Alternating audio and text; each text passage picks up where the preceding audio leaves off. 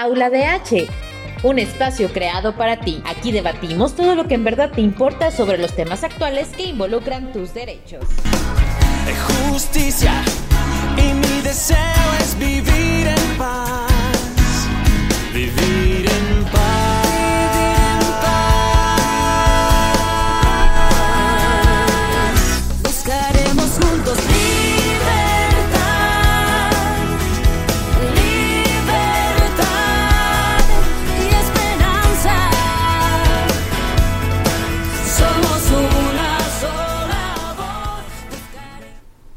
Hola, ¿qué tal? Muy buenas tardes. Bienvenidos a este podcast de aula Derechos Más Humanos.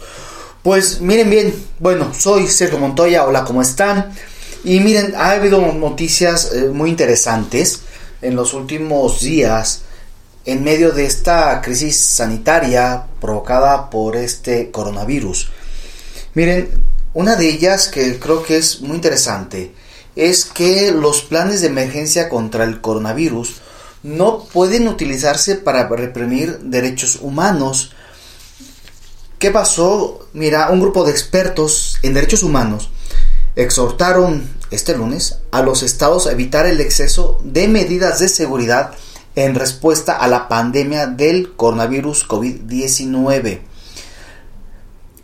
Dice, si bien reconocemos la gravedad de la actual crisis de salud y reconocemos que el derecho internacional permite el uso de poderes de emergencia en respuesta a amenazas significativas, recordamos urgentemente a los estados que cualquier respuesta de emergencia al coronavirus debe ser proporcionada, necesaria y no discriminatoria, dijo el grupo de relatores especiales y miembros del Comité y grupos de procedimientos especiales del Consejo de Derechos Humanos.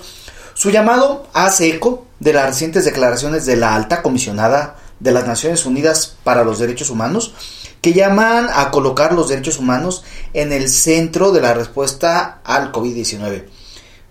Las declaraciones de estados de emergencia, ya sea por razones de salud o seguridad, dice el comunicado, tienen una guía clara del derecho internacional. El uso de los poderes de emergencia debe declararse públicamente y notificarse a los órganos de tratados pertinentes cuando los derechos fundamentales, incluidos el de movimiento, el de la vida familiar y el de la reunión, se ven limitados sustancialmente, apuntaron ellos. Esos expertos añadieron también que las declaraciones de emergencia basadas en el brote no deben utilizarse como base para dirigirse a grupos particulares, minorías o individuos, ni funcionar como una excusa para la acción represiva con el pretexto de proteger la salud. Tampoco deben servir para silenciar el trabajo de los defensores de los derechos humanos. Y cualquier restricción tomada para responder a este virus debe ser motivada por objetivos legítimos de salud pública y no usarse, señalaron ellos, simplemente para sofocar disidencias. Entonces, las residencias tomadas las restricciones, tomadas para responder al virus siempre deben ser motivadas por objetivos legítimos de salud pública. El comité agregó que algunos estados e instituciones de seguridad pueden encontrar atractivo el uso de poderes de emergencia porque ofrece atajos.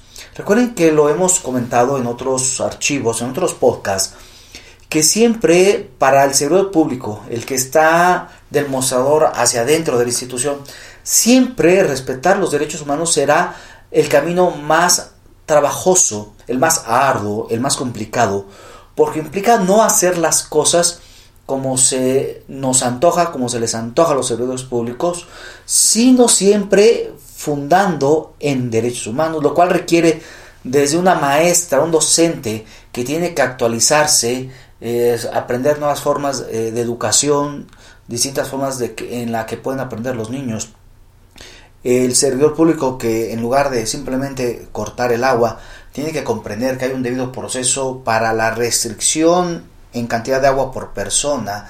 Pues por supuesto, el camino fácil es más atractivo para todos. El difícil de respetar los derechos humanos es el que nos va a garantizar a todos los ciudadanos un entorno de respeto a los derechos humanos. De lo contrario, si cada servidor público hace las cosas como le puede resultar más fácil, con más atajos, siempre será con violaciones a los derechos humanos. Entonces, eh, para evitar esos poderes excesivos, pide el comité que las eh, autoridades se conecten a los sistemas legales y políticos. Las restricciones deben adaptarse estrechamente y deben ser el medio menos intrusivo para proteger la salud pública.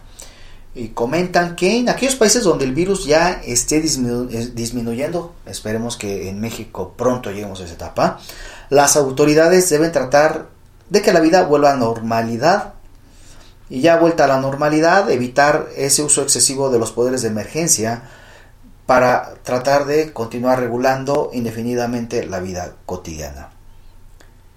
Y su comunicado dice así, alentamos a los estados a mantenerse firmes en un enfoque basado en los derechos humanos para regular esta pandemia, a fin de facilitar el surgimiento de sociedades saludables con protección del Estado de Derecho y los derechos humanos.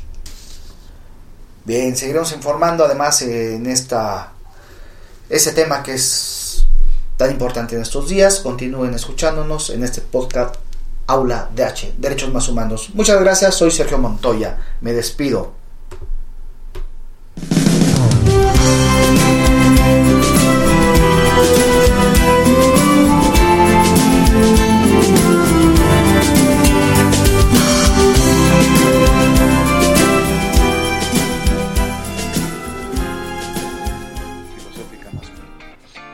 Doctor Mauricio, te agradecemos mucho este tiempo que nos has brindado. Ha sido una gran oportunidad compartir contigo estos temas. Visítanos, estamos como Aula DH en Facebook e Instagram, al igual que nuestro canal de YouTube.